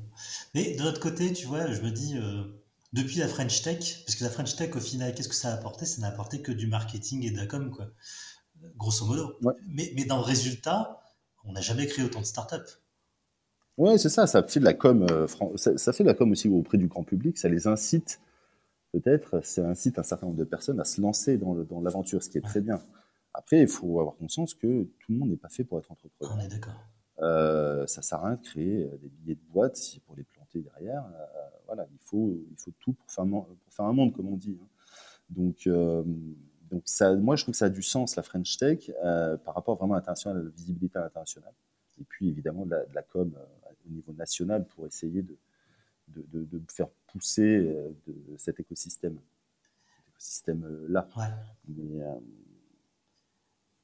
Est-ce que tu penses qu'on t'a facilité les choses euh, pour bosser avec la recherche? Ah, mais c'est, je suis pas le bon exemple. Donc, faut poser, ouais. tu poses cette question à d'autres. Oui, parce que toi, tu étais euh, dans les coulisses. Donc, ah, euh, ouais. Moi, j'étais dedans, donc c'était, c'était facile. Ouais. C'était plus facile pour moi parce que je connaissais les rouages de l'intérieur, je savais comment les gens fonctionnaient, j'avais les contacts déjà. Donc, c'est, on n'est pas vraiment pas le bon exemple aujourd'hui quand on dit c'est difficile de faire travailler une société avec la recherche publique. Je dis non, mais parce que je suis pas là, je regarde d'un autre prisme. Ouais. Euh, c'est évidemment ça peut être très compliqué pour des gens qui ne connaissent rien, mais moi avant j'avais bossé là, 5 ans là-dedans, je connaissais les services de valorisation, les EPST, comment ça fonctionnait, les financeurs.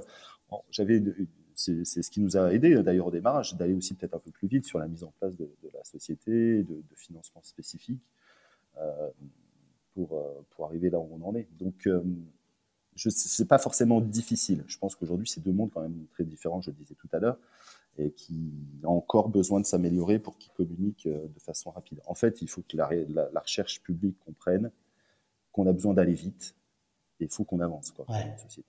Mais à l'inverse aussi, il faut être, euh, il faut euh, être, euh, avoir une certaine humilité de, de, qu'on est entrepreneur, c'est dire voilà, c'est pas notre rythme, donc il faut l'accepter aussi qu'on ne puisse pas prendre les décisions. Il faut que chacun fasse un pas vers l'autre. Mais tu, tu, tu, vois, alors moi j'ai mes grandes théories sur le sujet. Alors, je, je, vais demander à mon employeur s'il m'écoute de, de, se boucher les oreilles, mais moi j'ai un diplôme en propriété intellectuelle. Et tous les gens qui évoluent dans mon métier, euh, dans ce qu'on appelle la valorisation de la recherche, ce ne sont que des gens qui sont issus de ça. Ils ont tous un diplôme en propriété intellectuelle et ils ne pensent qu'à ça. Euh, ce qu'on disait tout à l'heure, hein, c'est qu'à un moment, euh, j'aimerais bien qu'on parle plus marché qu'autre chose. Et, au-delà de ça, si tu veux, il y a, un truc qui, me, qui me perturbe beaucoup, c'est qu'on on est focus sur des détails finalement euh, parce que on va croire que ça va nous rendre riches, euh, que, que ça va enrichir nos laboratoires, ça va financer notre recherche. Alors que, dans les faits, quand tu prends les chiffres réels, et si tu comptes en plus le salaire des gens comme moi qui travaillent là-dedans, tu te rends compte que la valorisation de la recherche, ça n'est rien d'autre qu'une dépense. Et que c'est pas un moyen de financer finalement ta recherche. Euh, et au final, si on prenait le, le problème autrement, c'est si je fais mon métier non pas pour enrichir euh, mon établissement, mais plutôt pour dire que bah, on a produit de la recherche et on doit faire en sorte que ça participe au développement économique de notre entreprise, de notre pays, de notre monde. Ça serait très différent quand même. complètement. En fait, il faut avoir une approche très centre de coût. Aujourd'hui, c'est un centre de coût. Et il faut l'entendre il faut dire, ça sera toujours un centre de coût. Et arrêter de vouloir en faire un centre de profit. Le problème, il est là. Tu l'as dit, la vraie question, c'est on fait le même métier au final. On veut faire de la valorisation. Mmh. Euh, nous, on fait de la valorisation économique. L'université fait de la valorisation scientifique. Euh, mais on est tous là pour valoriser la recherche. Mais voilà, et je suis complètement d'accord, il faut arrêter de dire euh, on va gagner de l'argent. Peut-être que vous en gagnerez, ça permettra d'absorber sur certains coûts, ça permettra peut-être de financer la recherche, mais il faut arrêter de vouloir faire du, de l'argent à tout prix sur les sociétés qui se créent. Hmm. Si les sociétés se développent bien, il faut les aider au démarrage et arrêter de les plomber. Si les sociétés se développent bien, évidemment, il y aura un retour financier vers l'université et les EPST. donc aujourd'hui, clairement, tu, tu as encore le sentiment que, en dépit du changement de regard qu'on peut avoir, on plombe encore les, sociétés qui se créent. Mais oui, on pense tout de suite que la société qui se crée, c'est le futur Google ou je ne sais Facebook ou je ne sais quoi, et tout de suite on veut le matraquer quoi. Il faut arrêter quoi. Tu, il faut, en fait, il faudrait avoir une approche de FIS, mais dans le temps, comme aujourd'hui on a dans le marché, sur le marché, nous, avec certains clients, où on partage le risque initial, et derrière, on partagera les bénéfices. Et là, je trouve qu'il y a souvent, je dis pas tout le temps, il ne faut pas mettre tout le monde dans le même panier non plus, hein. mais souvent, on veut tout de, tout de suite rattraper ce qu'on a investi, euh, parce qu'on a peur de ne pas le réinvestir plus tard. Mais ce qui est dommage, c'est de dire, ben, je prends le risque, ben, c'est une perte, tant pis. Si on, ça marche pas, ça marche pas. Mais derrière, si par contre ça marche, ben, je vais récupérer plus que ce que j'avais prévu. Et c'est vraiment un changement complet de, paradigme, d'état d'esprit qu'il faut avoir euh, sur, euh, sur la valorisation, je pense. La valorisation par création d'entreprise. Hein. Une voie de valorisation parmi d'autres. Hein. c'est vrai. Tout ne, peut, tout ne, peut, pas donner lieu, de toute façon, non plus à, la création d'entreprise. Hein. Euh. Alors, on se croise tous les mois du coup dans les comités d'incubateurs de pour, pour challenger les projets des, nouveaux porteurs. donc ça prend du temps quand même de tout ça. tu gagnes quoi à donner ton temps pour ça et pour les autres? Bah, de l'ouverture d'esprit, de, de, sortir la tête de l'eau de mon quotidien, euh, tout le temps hyper timé, hyper dans le rush. Euh, voilà, découvrir de nouveaux gens euh, inspirants aussi, en plus, de nouveaux projets, peut-être des choses avec lesquelles un jour, des, des, sociétés avec qui on pourrait collaborer d'ailleurs. mais je le fais surtout, moi, d'une part, la, première raison, c'est juste renvoyer l'ascenseur. Mmh. C'est tout. C'est, j'en ai bénéficié. Et donc, du coup, je trouve normal de, participer pour essayer d'aider les autres. Euh, et ensuite, c'est un bol d'air. La deuxième raison, c'est que c'est un bol d'air parce que je sors de ma routine. Alors, question un peu personnelle. Tu, fais, tu en, as parlé en intro, le fait que tu sois papa, mais ce qui, ce qui est très chronophage des gens en tant que tel, surtout quand on a des petits. surtout quand ils sont petits, ouais, c'est clair. Moi, ils ont grandi, donc ça va, je, je respire un peu plus. Tu fais comment, justement, pour garder ton équilibre entre vie privée et vie pro aujourd'hui? Euh, bah, c'est très simple. Moi, j'ai, ça va paraître vraiment très cliché ce que je veux dire, mais, euh, mais c'est tout à fait comme ça que je vois, que, je, fais aujourd'hui, que je vois, je vois la vie. C'est que j'ai pas envie de me réveiller dans 10 ans, dans 20 ans, en disant putain, j'ai pas vu grandir mon fils. Euh, je connais trop de gens qui c'est arrivé, et donc c'est vraiment pas ce que j'ai envie de faire. et donc du coup aussi, c'est peut-être pour ça que je suis pas dans une optique de croissance à tout prix pour la boîte, hein, mmh. forcément.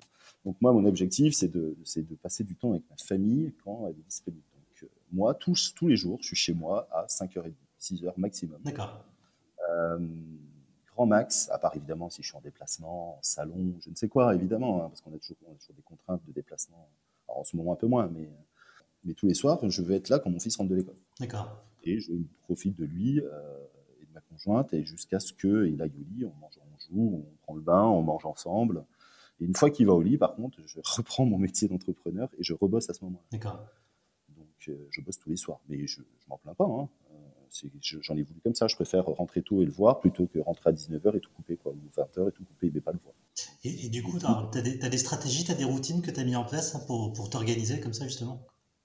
Alors, des, ouais, bah, c'est une routine, c'est que je te dis, c'est l'horaire, je rentre tôt, Ouais. je joue, et une fois qu'il est couché, je me remets, je rallume. Et alors, est-ce que tu pars tôt aussi le matin? Et je pars, non, je pars euh, quasiment au moment où il part à l'école. D'accord. donc euh, un petit peu avant, hein, pour ne pas arriver trop tard non plus au travail. Euh, mais, mais je lui prends l'école à 8h30, alors des fois c'est moi qui le dépose. Mais c'est pareil, moi je travaille le matin aussi. Ouais. C'est-à-dire que il se lève à 7h, moi très souvent je me lève à 5h, 5h30, euh, voire 6h, euh, et je bosse. Et je bosse jusqu'à 7h, jusqu'à ce qu'il se lève, et après ça me permet de prendre mon petit déjeuner tranquille Mm. avec lui, de préparer tranquillement. Donc c'est vraiment comme ça que j'ai mon équilibre. euh, c'est profiter de ma famille quand c'est possible, quand c'est possible quand ils sont présents surtout. Ouais, ouais. Et puis bah, c'est bosser sur les temps off en fait, où tout le monde dort pour travailler. Tu, tu dors peu? Ouais, je dors très mal moi depuis avant d'être euh, d'avoir créé la société. Ouais. Donc oui, oui, moi je n'ai pas de souci de sommeil dans le sens de d'endormissement. Je dors hyper vite. Je pose la tête, je pense que dans les 30 secondes, dans la minute, je, je dors. Euh, par contre, je me réveille beaucoup la nuit et je me réveille très tôt. Et une fois que mon cerveau est, quoi, une fois que je me réveille, genre à 4h30, 5h, mon Ouais. cerveau est allumé, c'est fini. Quoi, je peux plus me rendormir. Donc, du coup, tu passes Ouais, je bosse, ça, permet de, ga- de, de- ça me permet de. d'optimiser ton temps.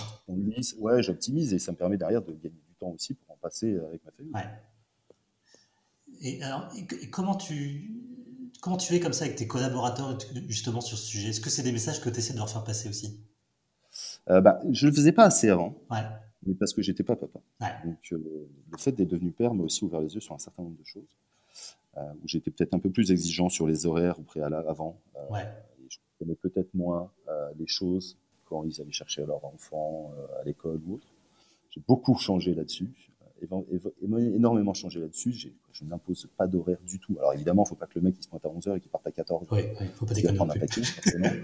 Euh, mais, mais voilà, donc les gens aussi, ils s'organisent comme ils veulent du moment que le taf est fait. quoi. Ouais, Donc, euh, et puis voilà, c'est normal d'avoir une vie euh, perso à côté. Et il faut surtout avoir une vie perso à côté. Euh, et donc qu'ils passent du temps et qu'ils finissent pas tard. voilà. Après, si j'ai besoin d'eux un jour, en leur disant il faut que tu restes, ils resteront, je le sais. ok. Mais, euh, mais c'est vraiment ouais, penser à sa vie personnelle avant. Mais peut-être que je passe pas suffisamment le message encore. Tu, tu as des outils de productivité que tu utilises que, que tu pourrais conseiller? Non, aucun. C'est que je, je suis une bille en informatique, donc évidemment, euh, je suis pas très, je suis encore très papier, moi. Très papier, ça fait le mec a 70 ans. Mais non, je prends beaucoup de notes papier. J'ai pas donc du coup, on n'a rien mis en place au, au démarrage. Aujourd'hui, je regrette. Donc j'aurais plutôt moi, je pourrais conseiller sur des choses à ne pas faire plutôt que sur des outils que j'utilise. Euh, nous, on est beaucoup sur Excel aujourd'hui. Là, on est en train de mettre un ERP en place. Donc ça va aussi structurer la société parce qu'on est une activité de production évidemment. Mais par exemple, on n'a pas de CRM. Ouais. On n'a jamais eu de CRM. C'était pas pourquoi? Parce que j'étais le seul à faire du commercial. Donc le CRM, c'était mon cerveau. Donc, et quand on commence à structurer, aujourd'hui, j'ai une business et j'ai un assistant commercial, euh, et qu'il faut rattraper huit années de commercial pour le mettre dans le CRM, eh ben, c'est hyper compliqué. Quoi. Et ça, voilà. Donc moi, j'aurais pas un outil de productivité à conseiller. Quoi. J'aurais quelque chose à conseiller, c'est que créer la boîte et le premier jour, vous montez, vous ouvrez un CRM et vous remplissez tout au fur et à mesure. C'est la mémoire de la société et surtout, il n'y aura pas, pas à rattraper. CRM, pour nos auditeurs qui ne savent pas ce que ça veut dire, c'est un logiciel de relation client. client et euh, toute la partie commerciale. Pour Ouais. pas avoir à perdre donc, tous les contacts commerciaux et pour pas perdre la mémoire de tout ce qui s'est passé dans le passé. Parce qu'aujourd'hui, je suis toujours chez Bioli, mais peut- peut-être que demain, j'y serai pas. Peut-être Ouais. que je me ferai virer, peut-être que j'en aurai marre, je partirai moi-même. Et ce serait dommage de partir aussi avec toute l'histoire et tout ce que je sais, alors que c'est pas structuré. C'est fastidieux, Ouais. mais euh, on le regrettera pas. Et sinon, tu as des vieux tableaux Excel. C'est ça. Euh, entreprendre, c'est un apprentissage constant. Euh, tu fais comment pour apprendre, toi, encore aujourd'hui Euh, Et comment tu trouves le temps d'apprendre, surtout? C'est compliqué, je, lis pas beaucoup malheureusement. Euh, je lis énormément d'articles par contre, je, fais beaucoup de veille, je, passe beaucoup de temps à ça, quoi, ça, sur du temps libre surtout.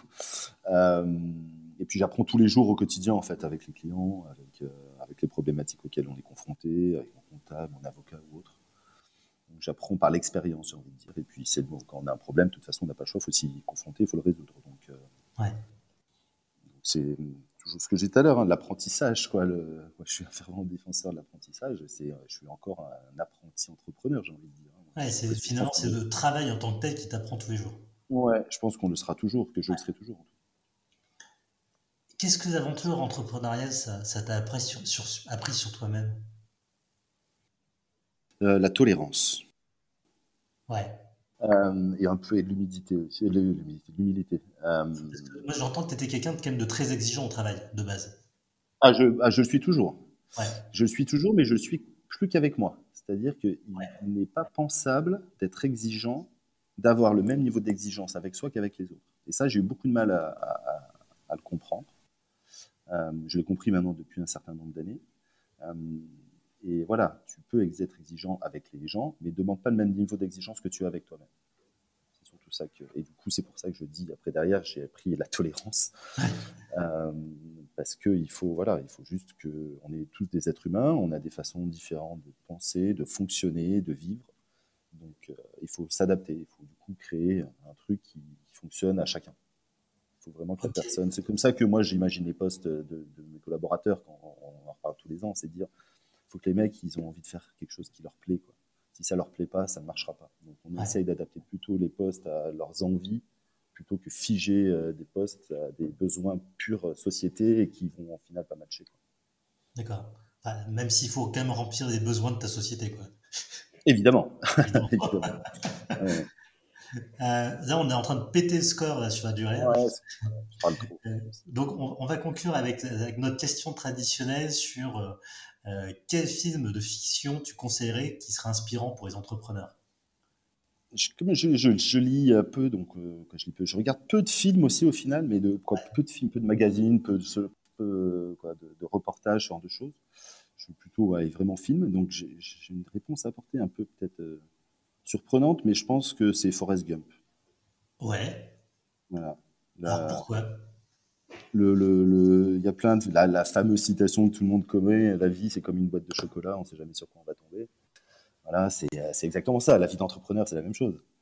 Euh, ouais. on ne sait jamais sur quoi on va tomber. Un jour c'est génial quand on est tout en haut et le lendemain on est tout en bas quand on est au fond du saut. Ouais. et c'est ça qui est passionnant. C'est heureusement qu'il n'y a que pas des tout en bas parce que sinon on arrêterait vite ce métier là euh, donc c'est vraiment euh, il faut prendre des risques il faut avancer il euh, faut faire les choses euh, et puis on verra bien ce qui se passe alors, à noter que c'est aussi euh, une grande illustration de, de la chance aussi, du facteur chance pour l'entrepreneur, parce que quand ils montent leur boîte euh, Booba Gump, avec, euh, quand ils vont pêcher des, des crevettes, euh, finalement, c'est une tornade qui a décimé tous leurs concurrents qui fait qu'ils ils réussissent. Quoi. Ah bah, ça fait partie du business. Ça fait complètement partie du business. Tu parlais de syndrome de l'imposteur tout à l'heure, que dire c'est que grâce à la chance qu'on est euh, là, bah c'est ça, syndrome de l'imposteur, hein, c'est que grâce à la chance qu'on est là où on est. Mais euh, mais il y a une vraie part de chance dans le métier, de, de rencontres, de chance, de, de décisions qu'on a prises un instant et qui, et amène, c'est de la réussite. Il n'y a pas que, ouais, il faut avoir un peu de chance pour réussir, je pense. Ok, bah écoute, merci. On, va conclure euh, là-dessus sur ce, cette touche. Un peu magique, on va dire, du, du métier d'entrepreneur.